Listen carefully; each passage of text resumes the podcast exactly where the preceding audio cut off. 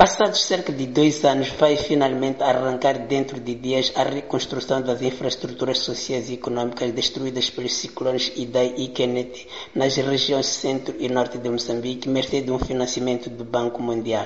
O anúncio foi feito pelo ministro moçambicano das Obras Públicas e Habitação, João Machatini, que anunciou estarem disponíveis 11 mil milhões de meticais alocados pelo Banco Mundial para o efeito. Já passam dois anos e era importante avaliarmos o que é que de lá para cá foi feito.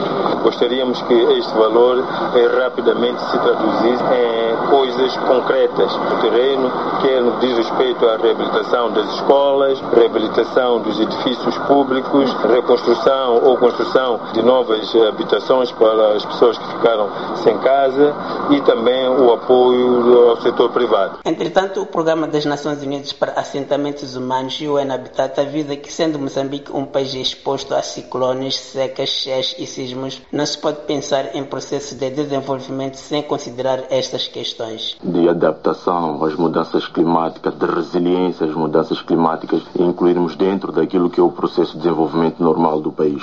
Portanto, quando nós entramos especificamente nas infraestruturas, falando de habitação, escolas ou centros de saúde, existe um conjunto de princípios básicos que é necessário ter em consideração a nível de ordenamento territorial. Esse é um aspecto fundamental para saber onde é que vamos localizar os nossos assentamentos ou não, que tem a ver com a localização, a orientação de edifícios, são todos um conjunto de princípios básicos. Wilde do Rosário, representante do Programa das Nações Unidas para Assentamentos Humanos em Moçambique, realçou que para além destas questões, existe também um outro conjunto de elementos de caráter preventivo sobre os quais o país deve agir. Primeiro é a questão do Código de Construção em Moçambique. Nós estamos a precisar de uma atualização do regulamento de construção aqui em Moçambique que integre os padrões de resiliência lá dentro. Vou dar um exemplo. Se nós sabemos que o nosso país está altamente propenso aos ciclones, temos ventos de 200 km por hora, temos que definir um standard mínimo, por exemplo, em termos de espessura de chapa de cobertura para esta zona. Estou a dar exemplos concretos. Como é que tem que ser, por exemplo, a união entre os barrotes e as madres, a secção desses barrotes, de tal forma que toda a gente que quer construir tenha construir com padrões mínimos. De referir que só na província de Sofala, centro de Moçambique, foram afetados 970 km de estradas, representando 42% da rede total do país,